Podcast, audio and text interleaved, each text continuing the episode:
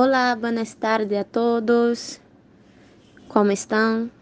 Hoje quero compartilhar uma porção da palavra de Deus que se encontra em 1 Coríntios 12, versículo 4 até o 6. E que eu he aprendido, quero compartilhar.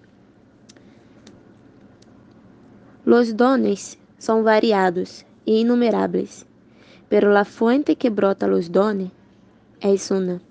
El espírito que actúa en nosotros es uno. Entre los diversos dones e talentos, quais são os meus? Me pergunto nesta tarde. E os que tenho, eu estou usando para sua glória?